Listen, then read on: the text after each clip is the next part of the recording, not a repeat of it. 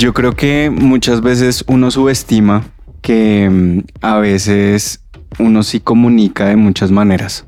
Y, y la verdad es que a veces la gente necesita la esencia de lo que uno es, ¿sí? Pensaban en algo ahorita y era que muchas veces la pandemia y todas estas cosas, por ejemplo, a mí me empezó a retraer aún en mi forma de vestir, en mi forma de ser, en mi forma de actuar. Y hasta que empecé a volver a tener contacto con las personas, fue que entendí que también eso me ayudaba a sentirme mejor hasta en la forma en la que vestía, en la forma en la que, en la que hablaba, en la forma en la que conectaba con las personas. Y yo creo que eso es importante, es importante entender que cada uno tiene algo para aportar y como un brillo especial que va a llevar a otros para que otros empiezan a, a- a propagar también su propio brillo y eso va a ayudar a que nos sintamos mejor y seamos mejores personas. Hay algo tremendo y es, se me viene a la mente pensar en esfuérzate por combinar tu ropa, por vestirte bien, pero sé intencional en transformar tu corazón y tu interior. Porque si no, no tienes nada. Tremendo, ¿no? Tremendo. Cada uno de nosotros realmente tiene una esencia y eso es de lo que vamos a hablar hoy. Esa esencia que vamos a reflejar afuera, eso que las otras personas van a ver de nosotros, no tratando de ser otros, sino siendo nosotros mismos. Así que siendo nosotros mismos, hoy nos vamos con Cris, Mafe, Pau, quien les habla Luisa y una invitada espectacular. Bienvenidos.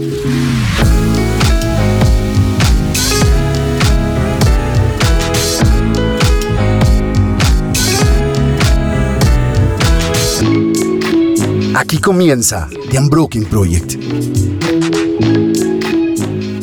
Bueno, pues imagínense que en mi casa realmente el que no era abogado, contador o médico no se iba a ganar la vida de ninguna forma. Por eso yo quiero preguntarles a ustedes en la mesa si ustedes saben hoy qué es un oficio moderno. Me suena mucho como a emprender, a digital, a internet. Me suena Ah. por ahí, por ese lado. Sí, muy bien.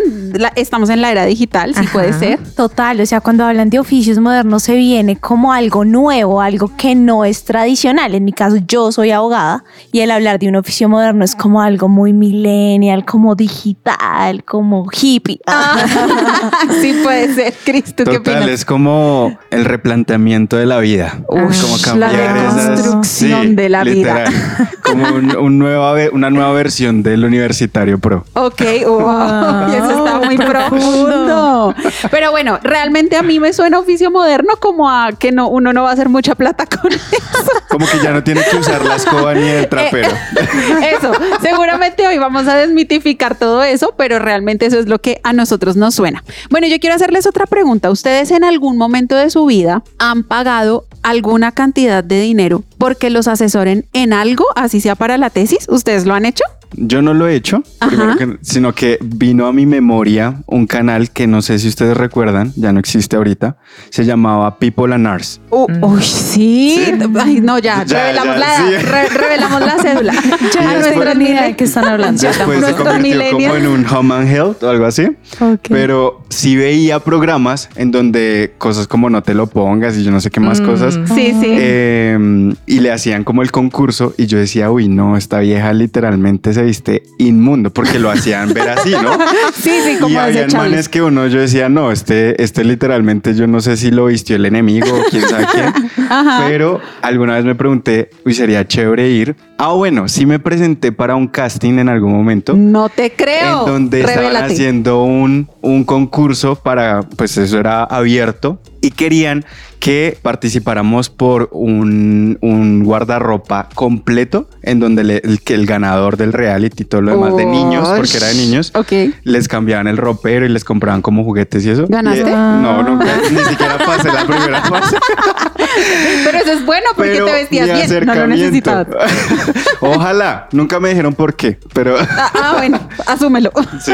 ¿Y tú, Mafe? Bueno, que haya pedido asesoría en algo. Ay, bueno, me perdonarán, yo soy re nerda. Ah, Dale, dale. Pero Cuéntalo, alguna vez bótalo. pedí asesoría para mirar un texto. Necesitaba que me asesoraran en la redacción de un texto. Ajá. Entonces yo dije, no, mejor alguien que, que sí sepa mucho de redacción y ahí pedí ayuda y fue chévere, fue chévere. ¿Y fue caro o fue barato? No, fue carísimo. ¿En serio? Fue carísimo. Por hoja cobraban como 40 mil. O sea que vale la pena escribir bien. Sí, Sí, pero eso ahora es gratis en internet. Bueno, ahí les voy a decir. Pau, ¿tú? No, en realidad no. No sé si cuenta cuando uno va como a comprar ropa, que hay alguien que te asesora, pero nunca he pagado por eso. Como que va incluido cuando uno va como a comprar algo, pero no, nunca he pagado. Ay, buenísimo. Bueno, pues imagínense que hoy traemos un tema fabuloso. Yo sé que las mujeres de esta mesa estamos aquí, mejor dicho, que queremos ya contratar, pagar de todo, porque vamos a hablar acerca de un oficio moderno que es personal shopper. ¿Ustedes habían escuchado ese término alguna vez? Sí, yo alguna vez. ¿Y de qué te habla eso? Bueno, yo lo, lo asociaba más como hacia la asesoría de imagen, como una asistencia personalizada, Ajá. para que te, te dijeran cómo lucir más fashionista. Oh, no, ese Chris viene con unas preguntas todas no, yo, yo hasta hace poco lo escuché, pero realmente siempre que, lo, que escuché el término lo relacionaba con una película en donde la protagonista era adicta a las compras. Ay, no, esa película es excelente. Es se llama- sí, excelente. creo que se llama Adicta a las compras. Sí, ¿Es esa película? ajá. Sí. sí, sí, sí. Entonces, como que siempre que escuché el término me acuerdo de ella y que era súper play, o sea, era súper fashion. Bueno, pues Entonces, pues no sé. Eso nos da la entrada para presentar a nuestra súper invitada de hoy, porque literal es así, más o menos como en esa película. Es súper fashionista. Ella se llama Melisa Sánchez. Creo que le gusta que le digan Meli. Bienvenida, Meli. Bienvenida. Ella es personal shopper entre muchos oficios y muchas cosas que ella ha hecho en su vida, pero vamos a entrar a preguntarle quién es Melisa Sánchez. Cuéntanos. Bueno, gracias por invitarme. Este, bueno, yo me considero una persona curiosa, creativa, un poquito inquieta y tal vez un poquito desestructurada. Ajá, ¿eso qué significa desestructurado? O sea, ahí vamos a desmitificar muchas cosas. ¿Eso qué significa? Yo creo que tiene combinaciones de varias cosas, entre esas un poquito desordenada en cosas, Ok, lo confieso, ajá. pero también que es un poquito como estoy sin tanto parámetro en todo, como que soy un poquito más libre o tiendo a ser más libre en la toma de decisiones, tiendo a ser emocional. Ok, entonces, y eso, eso se traduce en ser tu propio jefe. Sí. Cuéntanos Uy. cómo es eso, cómo- cuéntanos cómo, cómo es eso de literal ser, ser tu propio jefe, pero esto realmente el tema de ser personal shopper es tu pasatiempo, es tu hobby, es tu profesión, ¿cómo lo ves tú? ¿Es mi pasatiempo? Sí, puede ser, y es mi profesión. Digamos que empezó por un gusto desde bien chiquita como hacia la moda, hacia vestirme linda o diferente y que la gente de chiquita, de verdad, me preguntaran como, ay, ¿te vistió tu mamá o te vestiste tú? Y yo, yo. Y decirlo a mucho honor. Ahora mi mamá es diseñadora de modas y la mejor ilustradora de modas O también. sea, que- la que vena conozco. está en la casa. Sí. está. Oh. Entonces, digamos que yo creo que sí empezó por ese lado, el gusto o el que era normal en mi casa mencionar mucho la prenda, ay, no te pongas este color o no, ese color no te queda bien o cosas así, pero nunca me imaginé estudiando diseño de modas, por ejemplo. Solo empezó como un gusto y ya a, a medida que iba creciendo yo me daba cuenta que me encantaba la moda, pero no como una profesión, sino como, ay, me gusta vestirme bien, me gusta analizar a la gente, ver qué se ponen, uy, ese color le resalta mucho, esto tal vez no, bueno. Y ya después mi mamá casi que me empujó a estudiarlo, yo no quería estudiarlo, pero me empujó como porque no estaba haciendo nada. Y yo dije, bueno, listo, ya hagámoslo. Y duré muchísimo tiempo sin utilizarlo para nada. O sea, solamente lo tenía como de literal de hobby, de yo tengo el conocimiento de eso y me gusta y lo aplico en mí, Para pero ti, nada más. ajá. Ajá. Y a medida que iba pasando el tiempo, me empecé a dar cuenta que las personas me buscaban para eso sin saber que yo había estudiado algo de eso. Era como, ay, amigas o amigos, Sí, incluso, sí. oye, me queda bien esto, eh, voy a ir a comprar ropa, ¿me acompañas? Y yo, bueno. Ay, y empecé a buenísimo. asesorar a gente que conocía y cuando yo ya me empecé a dar cuenta que realmente los estaba asesorando, dije, vengan, un momentico. Primero, me encanta porque sacaba cosas diferentes de cada persona, eh, la esencia de cada persona, y eso me hacía feliz y hacía feliz a la otra persona. Entonces ahí dije, ok, hay una oportunidad y me, me gusta realmente, entonces lo empecé a hacer. parte de Buenísimo. mi Y segundo, profesión. estabas perdiendo plata, pues porque ahí asesorar gratis. no sí, sí, sí, también. Bueno, súper chévere. Pero por ahí internamente nos dijeron que antes en el colegio tu primer emprendimiento fue vender gomitas. Por ahí nos contaron. ¿Siempre te ha gustado el tema del emprendimiento? ¿Tuviste un trabajo administrativo con jefe, con horario? ¿Cómo ha sido ese tema para ti? Bueno, sí. ¿Quién te sopló eso? Ya ves. Por favor. Fuentes internas Sí, que ya luego realmente- les contamos. Ahora que lo, lo mencionas así, es muy chistoso porque me hace pensar en todas las cosas que, que he hecho alguna vez y siempre he querido emprender, siempre. O sea, el problema es que tengo tantas ideas que ponía todo en "Ay, me gustaría, me gustaría, me gustaría y tal vez no era tan constante en una cosa, pero sí. Como les comentaba al principio, eh, me considero una persona creativa, entonces de ahí creo que surgían las ideas para los emprendimientos. Pero también he tenido que pasar por muchísimos trabajos, eh, de tener un jefe, de cumplir un horario, de someterte a que tal vez tus ideas no sean escuchadas o sean escuchadas, pero no, no sean puestas, exacto, no sean ejecutadas. Entonces, nada, eso siguió surgiendo en mí hasta que un día también dije, no, ya, o sea, ya es el momento, realmente quiero, quiero vivir de mis ideas. ¿Sí? Ush, no regalárselas buenísimo. a las otras personas, sino vivir de mis ideas y, y ponerlas como una semillita, pero verlas crecer también. Excelente. Yo quiero hacer una pausa acá porque imagínense que me acabo de dar cuenta de algo. Ustedes vieran la cara de Cristian viendo a nuestra invitada. Con y eso, mucho respeto. eso tiene una razón. Eso tiene una razón. Y es porque nuestra invitada es su esposa. Entonces Ah. estábamos aquí haciéndonos caritas para hacer la próxima pregunta y él estaba viendo a su esposa. Fue una escena muy romántica. Escuchando cómo, cómo era entrar en ese negocio de las gomitas en, en el colegio. Sí, Increíble. Pero, pero cuéntanos un poco más acerca de cómo surge esa idea de o ese sueño de trabajar asesorando personas. O sea, ¿cómo te enfrentas tú a la realidad de, de decir, voy, el- este es mi primer cliente, por así decirlo, y voy a entrar a trabajar con estas personas? ¿Cómo fue esa experiencia? Uy, es súper retador porque cada cliente es un jefe diferente, básicamente. Wow. O sea, cada cliente tiene una esencia diferente y al entrar tú a asesorar a alguien en su imagen, te encuentras con un mundo de cosas y de historias de la persona con la que tú vas a confrontarla o a incomodarla. Entonces no es tan fácil. Cada vez que llegas a una persona nueva, te encuentras con paradigmas diferentes y entrar a romperlos, pues toma tiempo, claro. ¿cierto? Entonces... Y en algún momento de esos te sentiste nerviosa como, o sea, voy a asesorar a alguien, pero quizás no soy, eh, no sé, Louis Vuitton o no soy Guess o algo Por- así, por- una por marca toda. Pero te Fancy. sentiste, sí, era, no era tan cómodo poder llegar a decirle como la verdad a las personas. Sí, totalmente. Es súper incómodo, incluso al principio, cuando estás rompiendo el hielo con cada persona. Por lo que comento, cada persona es súper distinta y la vas a incomodar. Entonces, yo me incomodaba primero al tener que decirle, oye, hay algo más en ti que puedes hacer brillar y está sacando tal vez todo lo que no. Entonces, ver la reacción de la otra persona todo, o tomar la decisión de decir, me voy a dedicar a esto, a incomodar a la gente. Claro. Pero para que brillen, pues sí, no es fácil. Tremendo, Meli. Ahorita que nos hablabas un poquito sobre que tuviste algunos trabajos administrativos y pasaste a dar un salto a ser tu propio jefe, ¿cómo fue tomar esa decisión? Porque estamos en medio de una sociedad donde tal vez en, en este momento pueda ser más fácil aceptar que me voy a dedicar a una cosa diferente, pero ¿cómo fue ese salto para ti? Me voy a dedicar a ser personal shopper y que Dios me guarde, porque ¿qué voy a hacer? Total. Y Dios proveerá. Literal es fe. O sea, eso que acabas de decir en chiste, sí, Dios proveerá, es verdad, porque cuando pensé quiero vivir de mis ideas, pues es lanzarse al vacío, es a pensar si puede que funcione, puede que no.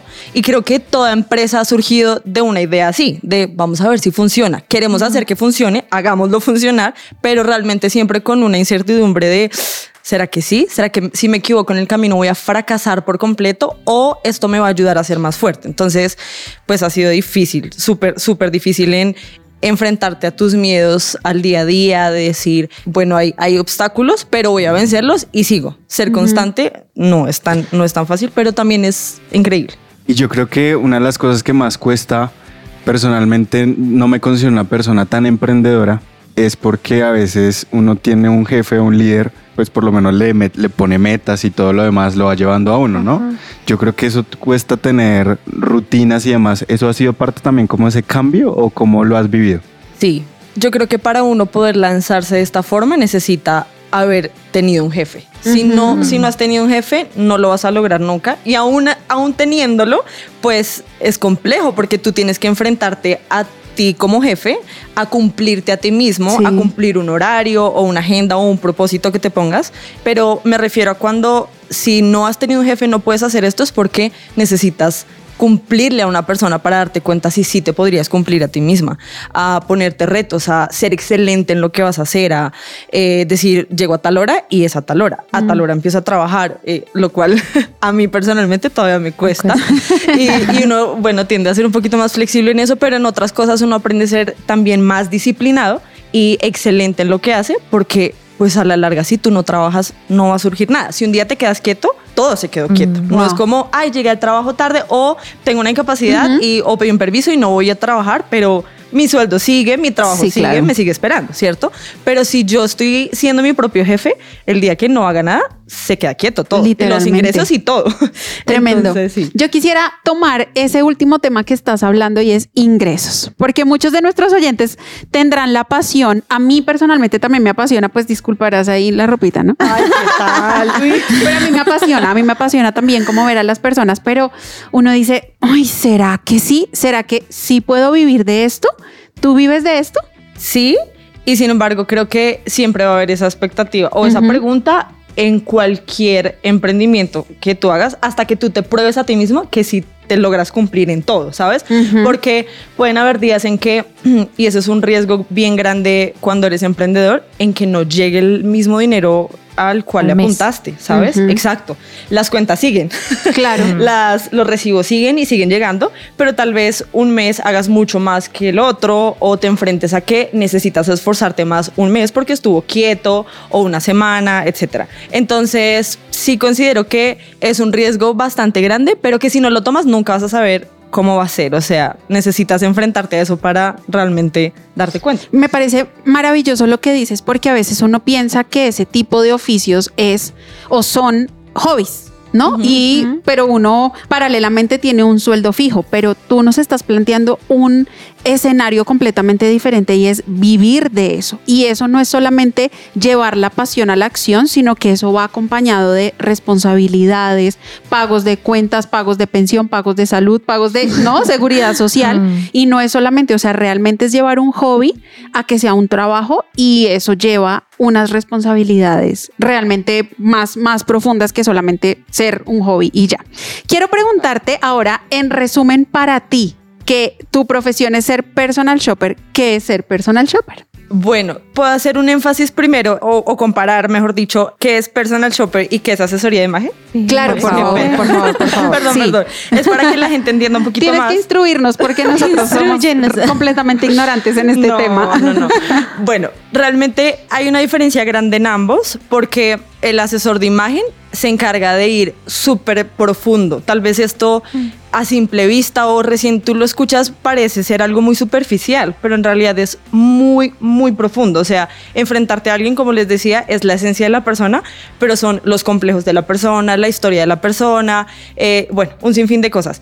Pero el asesor de imagen va súper profundo a encontrar eso para que la persona brille físicamente y su esencia sea comunicada en lo que está usando. Ok. El personal shopper, digamos que es el encargado de vamos a, a comprar algo, yo te asesoro, yo te ayudo a armar looks, tal vez, te recomiendo tales y tales prendas y en algunos casos incluso el personal shopper se encarga de comprar sin la persona y va y le hace como una optimización del closet, ¿sí? Pero el asesor de imagen, como les decía, va más profundo, se encarga de absolutamente eh, como todos los complementos en accesorios, en decirle e instruir a la persona cuál es tu tipo de cuerpo, qué te queda bien, hacer una colorimetría, decirle realmente en conjunto qué es lo que te queda bien, te enseño esto y básicamente te acompaño, ¿sí? Luego de eso, también el asesor de imagen hace lo, lo del personal shopper, es un complemento de ambos, Ah. pero hay personas que sí solo se dedican al personal shopper. Digamos que en mi caso, yo me he enfocado más a la asesoría de imagen que al personal shopper, pero Ah, ambos se complementan.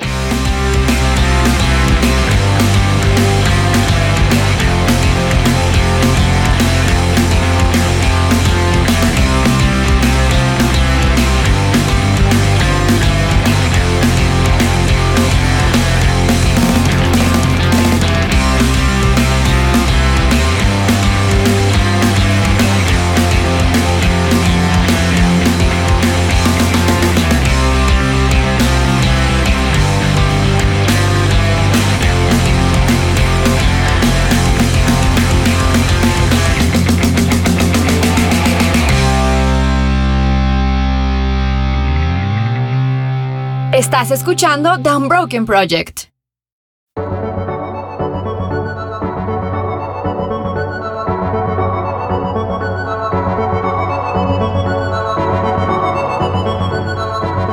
Cuando hablas de esta asesoría de imagen, primero gracias por instruirnos a todos los que nos ponemos solo Sí, ropa gracias. negra.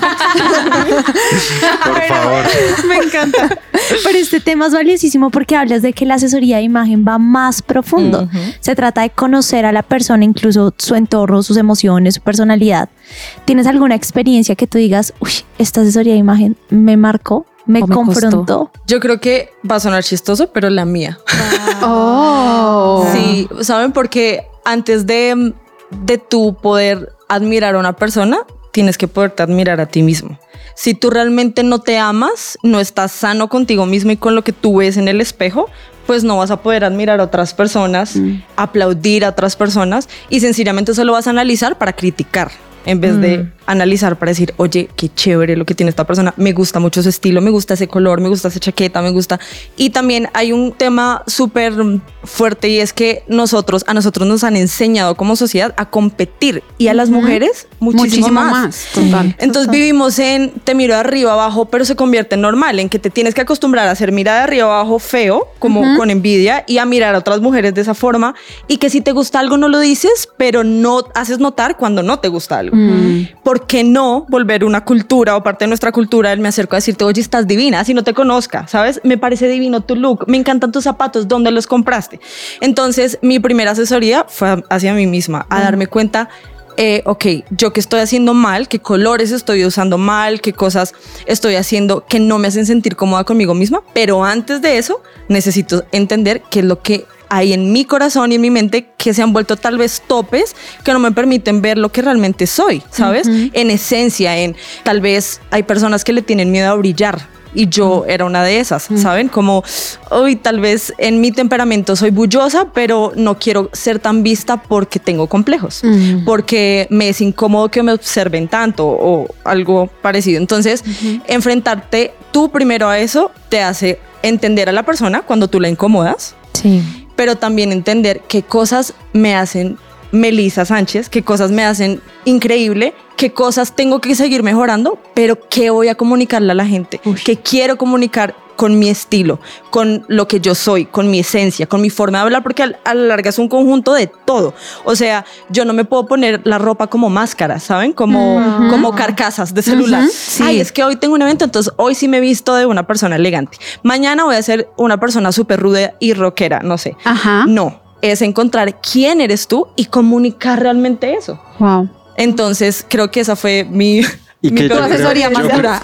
yo creo que realmente no, o sea, uno a veces lo menciona y, y la asesoría de imagen y muchas cosas más, digamos que están muy estigmatizadas hacia las mujeres o, o básicamente uno lo, lo tiende así o uno de Sí. hombre como que habla de moda, asesoría de imagen y uno dice, nah, paso, eso no es para mí.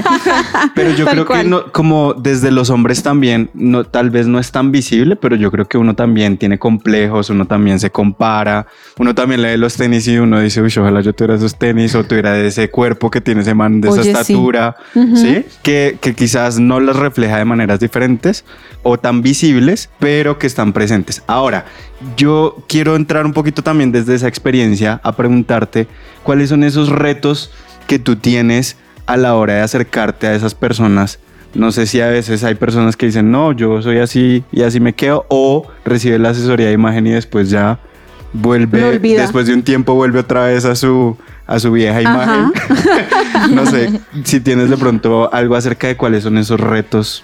Sí, eh, creo que hay muchas personas tercas y es por esos topes que les comentaba. Todos tenemos complejos. Como lo mencionaba Chris, los hombres tienen muchísimos complejos. Creemos que... Creemos que no. Que los complejos solo están en, en las mujeres. Y sobre todo en el tema de la moda. Exacto. Y no. Y, y como hemos estigmatizado también que la imagen es solo la moda y que debes estar es a la moda cuando no, eso es un concepto súper errado. O sea, tu esencia no es moda, ¿sí? No es estar a la moda. El vestirse bien no es estar a la moda.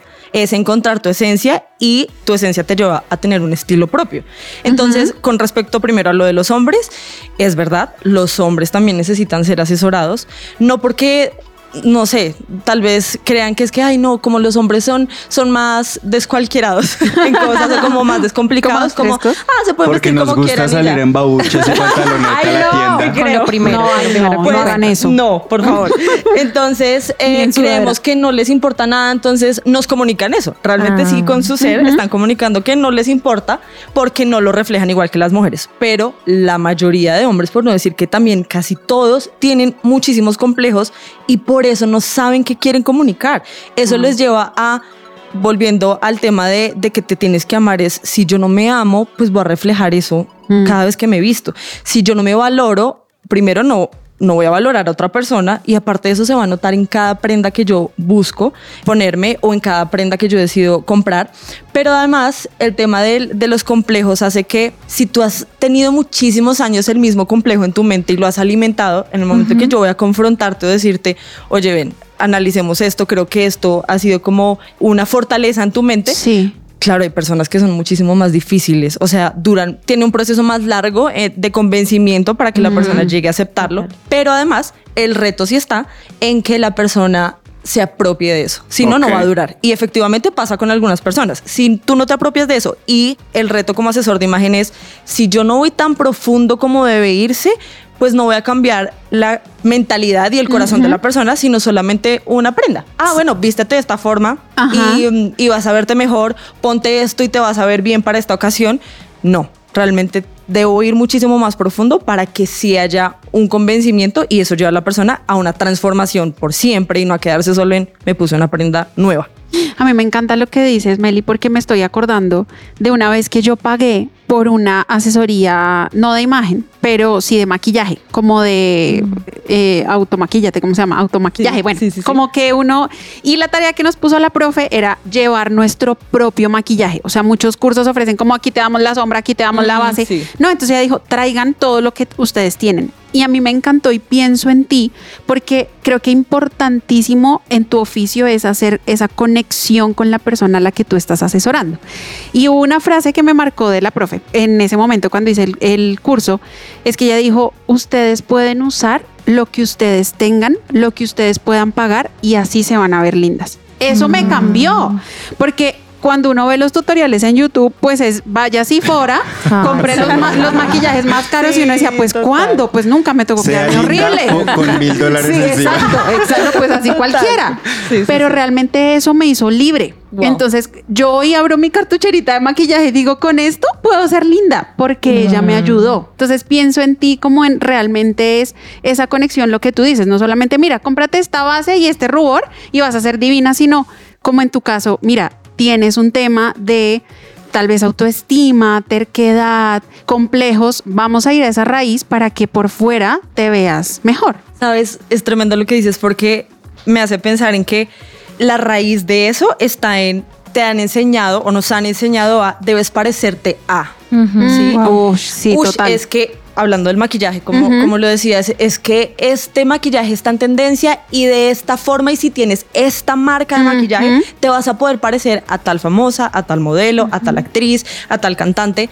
O si te vistes de esta forma, vas a lucir como ella o a llamar la atención como ella, lo cual nos lleva a muchos conceptos cerrados, como de mostrar, en, el caso de las mujeres, Sí. de vestirse extravagantes o de taparse demasiado también, que, suele pasar. Entonces, hay una confusión ahí, primero del concepto de, belleza, de referentes, pero también siento que nos han metido en la cabeza que, un ejemplo, para verte elegante necesitas tener ropa costosa. O ser marquillero. Mm, total. Entonces, entre más marcas muestres, entonces eres una Más persona. estatus. Ajá, Exacto, una más persona rico. de dinero, una persona que tal vez se mueve con gente influyente, Ajá. etcétera. Entonces, eso es algo súper erróneo que nos han metido y de lo cual todos nos hemos llegado a convencer como, "Ay, sí, sí, se me nota que es Polo, que es Gucci, que es no sé qué, tal vez entonces me van a ver más, me O van a más respetar valor. más o tengo Uf. más valor. y Mm. realmente Tremendo. tu valor no está en la ropa, tu valor está en lo que tú eres para que así lo comuniques porque la ropa es un lenguaje. Wow, me encanta. Bueno, a mí me parece tremendo eh, lo que estás hablando porque siento que trasciende a lo que pensamos que es un personal shopper o un personal, personal styling. Eh, porque va más allá de cómo me visto o cómo me peino o cómo me maquillo, ¿sí? Y tenemos ese estigma de que podría ser muy superficial. ¿Cómo has lidiado con esos estigmas o con esos comentarios de ahí son no sirve para nada o en realidad es solo vestirse o solo es comprar? ¿Cómo lidias tú con esos comentarios? Wow, llevando a la gente a entender eso que les comentaba de es más profundo porque la imagen o la asesoría de imagen no se basa en llevarte a una moda, ¿sí? Jamás será el que yo te diga cómo debes vestirte para verte bien a mi gusto. Es, vamos a entender cuál es tu esencia, como ya lo hemos comentado, pero también cuál es tu estilo de vida. Yo no le puedo decir a una persona, no sé, una profesora de preescolar o una profesora, pues que se vista todos los días de, de tacones. ¿Sí? Mm. O a un ejecutivo que puede llevarse tenis todos los días y que se lleve jean o viceversa. O sea, no, si tú tienes un estilo más relajado tu trabajo, no sé, un diseñador, no le voy a decir vete de corbata porque no tiene sentido. Entonces todo va alrededor de la persona, de su estilo de vida. Es un conjunto de muchas cosas, pero cuando tú le explicas eso a la persona, creo que logra entender que no es solo ven, te digo, compra esto. Es, vamos a entender quién eres tú, cuál es tu marca personal, ¿sabes? Vamos a potencializar tu marca personal y vamos a hacer brillar eso desde adentro hacia afuera. Se va a ver reflejado afuera, no empezamos por fuera hacia adentro.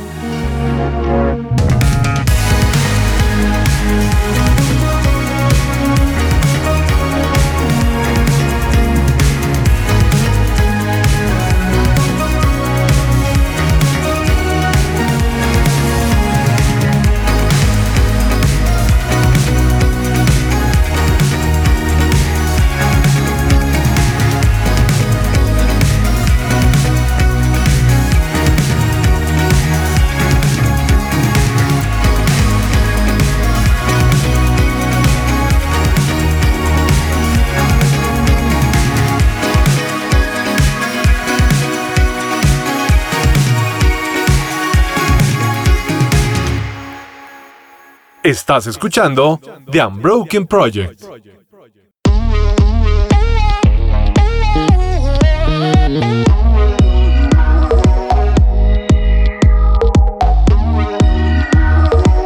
Bueno, es tremendo este tema porque hace un momento hablábamos sobre complejos, pero como abogada que soy, necesitamos Eso, buscar qué, significa, qué significa la palabra complejo. ¿no? Y dice la RAE que es el malestar emocional y psicológico que es provocado por algún descontento e incomodidad hacia uno o varios rasgos de nuestra apariencia física. Qué Wow. profunda es la Sí, RAE, ¿no? Tremendo.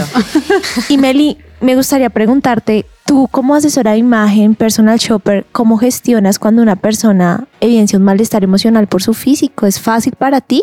¿Cómo lo gestionas? Yo creo que con unas personas es más profundo que con otras, es porque tú vas indagando hasta donde ellos te permitan también, ¿no? O sea, hay unos que tal vez terminan, terminarán abriendo el corazón a decirte, uy, sí, es que tal vez desde chiquito alguien me dijo, no sé, me dijo que no, que, que ni me arreglara, que eso ya no, no había arreglo o X tipo de, de comentario, como otros solo te pueden decir, es que mi, tal vez mi problema radicó desde el momento en que me separé, ¿sí?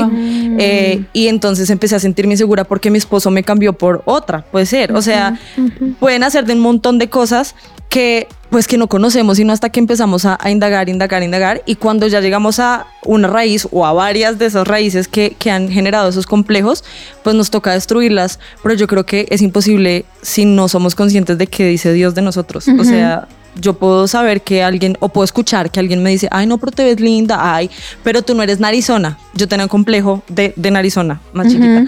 Y, mm, y me decían, pero yo no te veo narizona. Y yo, yo sí lo tengo. Yo me veía al espejo y seguía viéndome narizona. ¿sí? Así cualquier persona me dijera que me veía divina. Yo no me lo creía. ¿Dónde, ¿Dónde empezó ese complejo? No tengo ni idea. Empezó en mí, tal vez eso sí fue, nadie me lo dijo, yo me vi al espejo y me convencí de eso, pero sin Dios es imposible sacar esos complejos de tu mente, porque yo te puedo decir mil veces, si estás linda, haz esto, haz lo otro, pero no va a haber un fruto. O sea, como decía Cris en otro momento, pues seguramente a largo plazo ya se va a desvanecer lo que hicimos, el trabajo de, ven, vamos a cambiar esto, renueva tu mente en pensar y en convencerte lo que eres. Realmente si no conoces quién eres en serio y no quién tú has creído que eres o quién otros te han dicho que eres, pues ahí te vas a quedar. Mm, O quién quieres ser, lo que tú decías anteriormente. O quién te estás queriendo parecer. Ujú. Literal, a veces uno no les pasa que uno quiere em, comprar un gym por Instagram, voy a decir cualquier cosa. y uno ve el cuerpo de la, de, de la persona y uno dice, pues a mí se me va a ver igual. O sea, expectativa versus realidad. Obvio, se le va, Ya no se no, le va a ver no. igual. O sea, nada que ver. Yo tengo una duda y es cuando uno habla desde las personas y desde los corazones, ¿cierto? Hay muchas cosas que de las cuales tú mencionabas que uno se va poniendo máscaras, ¿sí? Uno cómo va trabajando con eso, esas máscaras día a día para poder empezar a quitar esas cosas que posiblemente no dejan ver la esencia que realmente hay de esa persona o cómo esa es exploración hacia a llegar a ese punto. Toma tiempo, no toma tiempo. Es profundo eso que acabas de decir, porque si nos hemos puesto máscaras, lo primero es reconocer cuáles. ¿Sabes? Si no sabemos cuáles máscaras nos hemos puesto o para qué situaciones nos ponemos una- un caparazón, un- una carcasa, como les decía, pues no vamos a, a reconocer ni ir más profundo a tal vez es que sí necesito sacármelas. Yo, como les comentaba en otros momentos, tuve que reconocer que yo no quería ser vista, aun cuando mi temperamento da a eso, a que yo hable duro, a que me gusta hacer chistes y demás, pero yo en mi, mi ser no quería ser vista porque le tenía miedo a tal vez el rechazo u otras cosas que sí eran experiencias del pasado hacia mí, pero si tú no sacas eso primero como sobre la mesa y decir, esto fue lo que me pasó, por, por qué me puse esta máscara, en dónde empezó esta carcasa, cuándo me la pongo, cuándo la saco, cuando me siento incómodo, cuando siento que alguien me juzga, cuando mm, quiero parecerme a, cuando estoy compitiendo con tal mujer porque me, me hizo sentir tal vez juzgada, comparada, etcétera. Primero yo creo que toca sacar esto, pero sacarlo es delante de Dios y decir, bueno, esto es lo que me está pasando. Yo creo y reconozco que que sí me he puesto estas, estas máscaras o estas carcasas y al ponerlas, yo creo que va a ser más fácil identificar que te quitaste todo, literal, como chaquetas, y decir, ah, bueno, ahora de qué color soy, ¿sí sabes? Mm, como quién soy y empezar a reconocer que te vas a equivocar, que eres una persona, que necesitas conocerte, identificarte a ti mismo como cuando te relacionas con otra persona, ¿sabes? Es como un proceso de empezar desde cero a notar quién eres tú y a empezar a apropiarte de eso. Y yo creo que estamos en un mundo en el que muchos de los que nos están escuchando y pues obviamente hace parte de nuestro día a día, estamos metidos en las redes sociales y las redes sociales son una ventana a muchas cosas de comparación, ¿no? Donde literalmente uno sí quiere utilizar muchas máscaras Sí, y donde uno y sí marcas. quiere exacto. Muchas marcas, marcas, Muchas marcas. marcas. Entonces creo que eso que mencionas es, es muy importante porque a la larga es parte de cómo yo empiezo a ser consciente de si me estoy comparando o no me estoy comparando y o si realmente estoy buscando la aprobación de alguien más y no realmente sentirme cómodo conmigo mismo. Hay una palabra que se me viene a la mente con todo lo que estamos hablando y es identidad. ¿No? Siento que la identidad de las personas puede ser transformadas para bien o para mal. Y quería preguntarte cómo has visto el cambio de una persona que has asesorado en su identidad, en su manera de actuar, en su manera de hablar. ¿Cómo has visto esos cambios? seguridad.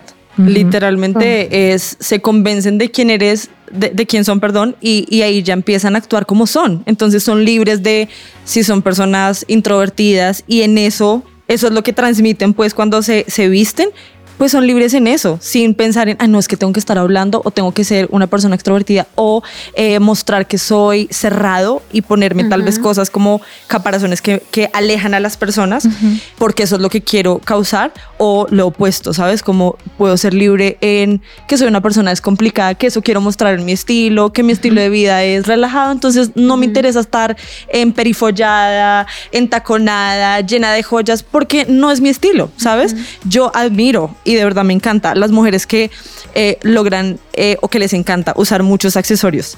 Yo no me considero una mujer de accesorios. He escuchado muchísimas veces o cantidad de mujeres que les encantan también los bolsos caros. Ajá. Sí, sí, día sí, las conozco. en- Ah, no soy yo, no soy yo.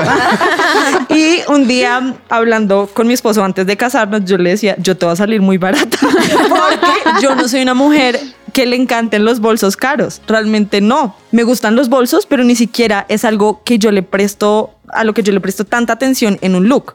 Yo busco tal vez mandar el foco hacia otros accesorios o a otra prenda pero no es mi foco ni mi, ni mi factor wow el bolso, ¿saben? Entonces no soy una persona que busque bolsos caros o que sueñe con un bolso caro. Entonces a lo que voy es, cuando yo le hice este comentario a mi esposo, él solo se reía como, ah, bueno, eso espero o algo así. pero ¿Y sí? admiro a las mujeres que, que lo hacen, que les encanta porque hace parte de su estilo. Y si quieren hacerlo, está perfecto, ¿sabes? Y si tienen la plata, pues de una. Totalmente, mucho mejor. Sí, exacto, mucho mejor. Entonces, Lo único pero- es que ella no se casó con un esposo que tuviera la plata. Pero entonces, eh, a lo que hoy es realmente, pues si eso te encanta, se libre en hacerlo, ¿sí? Si eso realmente eres tú y no porque estás comparándote con quien sí lo tiene y como ella entonces está mostrando estatus porque tiene un bolso de 7 millones de pesos, como yo no, qué desgracia, no, ¿qué voy a hacer o en qué momento voy a poderme convertir en ella o porque no tengo su estilo de vida, su trabajo, su Sí. esposo, sus X cosas para poder lograr tener eso? Cuando yo puedo aceptar que yo no soy una mujer de ropa cara. ahorita, ahorita mencionabas una palabra clave y es accesorios. Y yo creo que este tema da porque muchos están esperando escuchar cuáles son esos básicos que uno debería tener eh, en, en su closet o en su vida para poderse vestir bien sin necesidad de invertir mucho. Sin embargo, quería preguntarte es, ¿cuáles consideras tú que son esos esas cosas de las que deberíamos tener sí o sí en nuestro ropero, pero no solamente para vestirnos por fuera, sino también por dentro. Me encanta esa pregunta. Bueno, entonces voy a empezar de adentro hacia afuera, por como Ajá, les sí, comentaba. sí, sí. Yo creo que primero debemos vestirnos de diferencia y de buenas noticias, porque Wow. hoy en día nos hablan todo malo. O sea. Está mal porque la economía está mal, el mundo está mal porque pasó una pandemia y seguimos mal, todo está mal porque estamos destruyendo el planeta, todo está mal. O sea, en todo lo que tú escuchas de noticias, todo es trágico, todo está mal. Y aun cuando tenemos que ser conscientes de, uy, sí, venga, ¿qué vamos a hacer con esto? O cómo vamos a ayudar a, a este tema, o yo que estoy aportando para esto, realmente nos vestimos de eso antes de salir de la casa en redes sociales, en el televisor, cuando aprendemos las malas noticias, y nuestra cara lo está transmitiendo. Todo lo que yo escuché, estoy pensando, uy, qué mamera el día, ay, sí, Me van a robar. diciendo un ejemplo. Uy, esto sí es el, sí, el, el tráfico es una. Pero hay algo que le escucho muchísimo a la gente y de verdad yo he tratado de trabajar con eso, pero he tratado de incomodar a la gente que me dice esto. Qué mamera que llueve todo el día. Ah.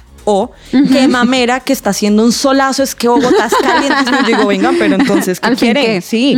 Y de verdad, cada vez que lo escucho, digo, ¿qué prefieres? No, no sé, como un término medio. No, venga, si estuviéramos en un término medio, también, También. se quejarían. Entonces, si escuchamos, ay, es que ya viene el fenómeno del niño, entonces nos quedamos con eso. Es que el fenómeno del niño es una cosa terrible y salimos como súper cargados de eso y eso estoy transmitiendo. Entonces, yo creo que una de las cosas es vestirnos de buenas noticias, de llegar a un lugar y decirle a la gente, oye, qué lindo día. Oigan, si vieron que, no sé, tal fundación estaba ayudando a tal catástrofe o si vieron que mm, por fin están arreglando tal puente.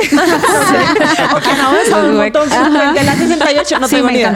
Pero eso también se contagia. Entonces, contagiar a la gente de buenas noticias vistiéndome de buenas noticias, pero también vestirme de alegría.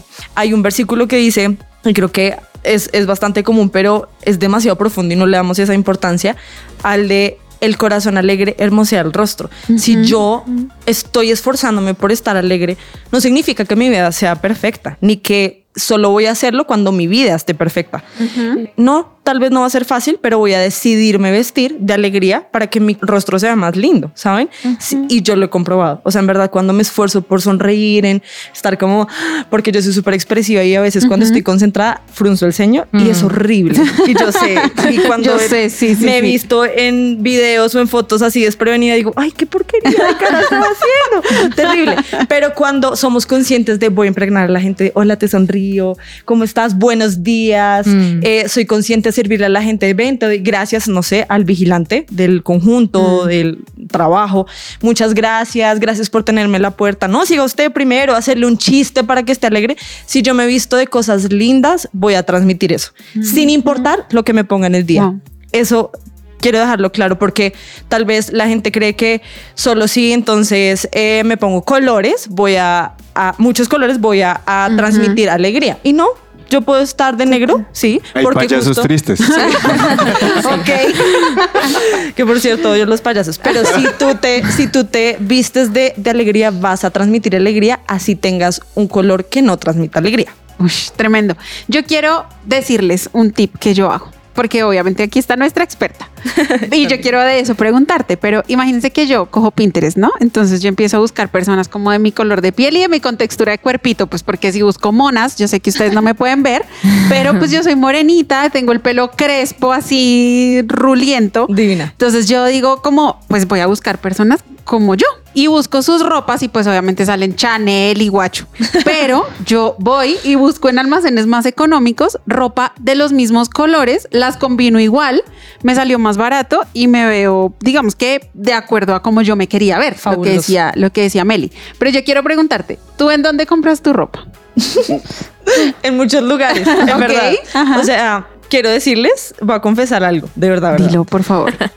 Hay una chaqueta de jean que tengo que me encanta y me la han piropeado varias veces y es de un lugar súper X, o sea, súper metidito por ahí en un barrio y es un lugar chino. Ok. O sea, de ¿es una verdad. tienda china? Es una tienda china, literal, una tienda china, de esas que no tienen marca, que hay cosas Del que uno todo a dice. mí. Ajá, sí, sí, sí. De, verdad, eso. de verdad. Bueno, Y- claro que con la inflación todo a mil ya no. Ya no todas cinco mil o algo así.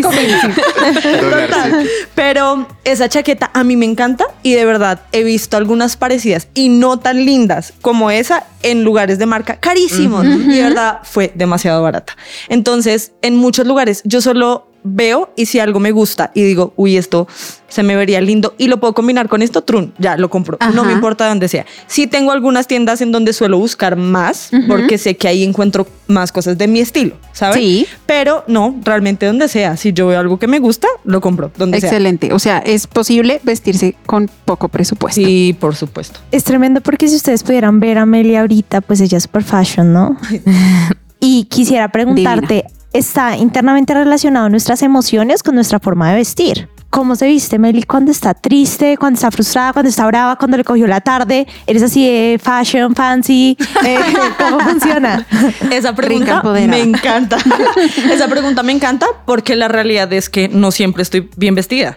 o sea, Wow.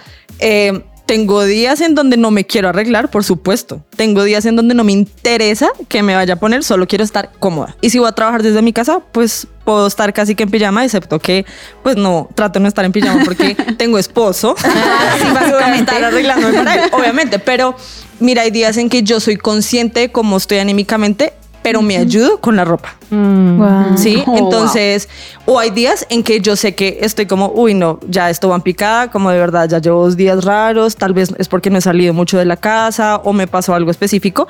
Trato de ayudarme en, voy a arreglarme para mí misma. Fin. No tiene que verme nadie más. Voy a mirarme al espejo y darme amor. Es que al arreglarnos nosotros nos estamos cuidando también. Entonces, si yo me cuido, pues me estoy dando cariñito también y, y si yo pues me enfoco en, bueno, hoy no me voy a poner una super pinta porque no voy a salir, quiero estar cómoda, pero puedo estar cómoda, linda en mi casa. Bien combinada, me voy a arreglar el pelo, me voy a lavar el pelo, la cara, ta, ta, ta, y tal vez me pongo un poquito de bloqueador con colorcito y me veo distinta y eso me ayuda a sentirme distinta. Pues imagínense que hay un versículo que a mí me encanta en la Biblia que dice, vístanse de Jesús. Y este versículo está en Romanos 13, 14. Y realmente cuando yo leí ese versículo me trajo mucha libertad, así como todo lo que Meli nos acaba de decir. O sea, vístanse con lo que tengan, con lo que a ustedes les quede mejor, con lo que ustedes se sientan cómodos, acorde a su presupuesto, no pensando en nadie más, no comparándose. O sea, realmente me llevo muchísimos aprendizajes de este programa. Creo que te voy a contactar después de micrófonos. Me encanta. Porque me pareció, me pareció. sí, Neki, dame plata. Para nuestros oyentes internacionales, Neki es una forma muy fácil e informal de poder pagar cosas así. La bancarización informal. Exactamente. Pero realmente me encanta eso porque Meli no solamente nos estaba hablando acerca de qué ponernos, qué no ponernos o cómo ella toma su oficio moderno, que hoy es su profesión, sino también de cómo nosotros desde adentro debemos cambiar y creo que todo se resume en eso. Vistámonos de Jesús, vistam ¿y qué es vestirnos de Jesús? Tener amor, perdón, gozo, paz, paciencia, benignidad, fe, mansedumbre. Y todo eso va a hacer que nos veamos mejor, así como tú decías, nos ponemos una sudadera, unos tenis, nos maquillamos un poquito y salimos a la calle y nos vamos a ver diferentes simplemente porque nuestro exterior está reflejando lo que hay en nuestro corazón. ¿Tú tienes alguna última conclusión para nosotros? Sí, también hay, hay algo que leí en estos días que está en Timoteo, creo, y dice algo como una persona sabia es aquella que conoce la voluntad de Dios y vive en consecuencia. Wow. Y yo con este versículo pensaba, una persona sabia es la que conoce el propósito que Dios puso en esa persona. Es decir, esto nos lleva también a la identidad, lo que veníamos hablando. Y cuando conozco la identidad que Dios me dio y me apropio de ella, yo puedo vivir en consecuencia con esto. O sea, cojo todo lo que, de lo que hemos hablado, ¿saben? Y lo resumo en soy una persona consecuente en quién soy, cómo hablo, cuál es mi temperamento y qué estoy comunicando con mi ropa. Todo es un conjunto. Si yo te pongo una persona que tal vez se viste de- solo de negro y está comunicando algo, pero realmente es una persona súper dulce, pues no tiene coherencia, ¿cierto? no hace match lo uno con lo otro. Entonces, esta es la conclusión. Seamos consecuentes con la identidad que Dios nos dio. Buenísimo. Meli, gracias infinitas por habernos acompañado, gracias por habernos instruido a nosotros. Realmente éramos ignorantes en muchos Total. temas de la moda, pero también sé que nuestros oyentes, algunos de ellos des- a partir de hoy van a tomar la decisión, van a dar el salto porque nos hablaste de todo, desde emprendimiento hasta moda, hasta Dios, hasta todo. Así que nos vamos súper completos. Gracias por habernos acompañado. Gracias, Cris, por habernos prestado a tu esposa para que nos saque de la ignorancia, como muchos Ya, hemos salido de yo este primer cliente. Eso está buenísimo. Gracias a todos por habernos acompañado. Esto fue The Unbroken Project. Chao.